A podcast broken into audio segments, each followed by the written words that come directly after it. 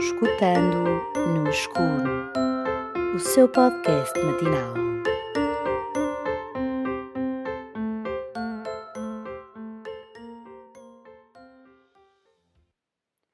On Jackie a bicicleta que tinha bigodes.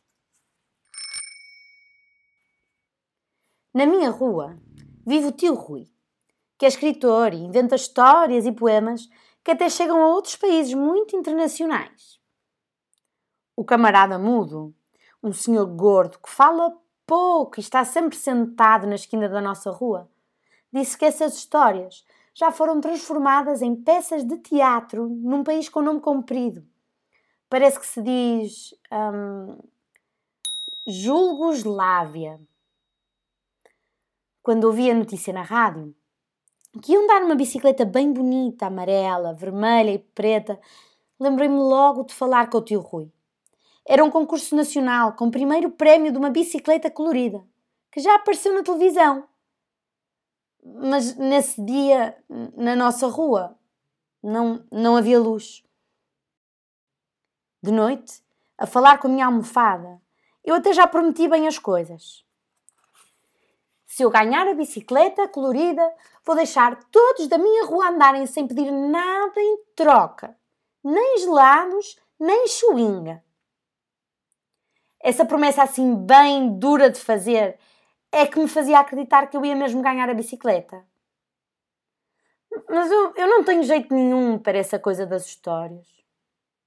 Falei com os outros miúdos para saber quem tinha ideias, quem queria participar no concurso nacional da bicicleta colorida.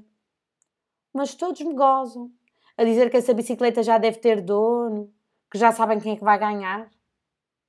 Não entendi aquilo, mas não desisti. Fui ainda falar com o camarada mudo. É verdade que essa bicicleta que está a anunciar na rádio não é de verdade? Claro que é de verdade, o camarada mudo respondeu.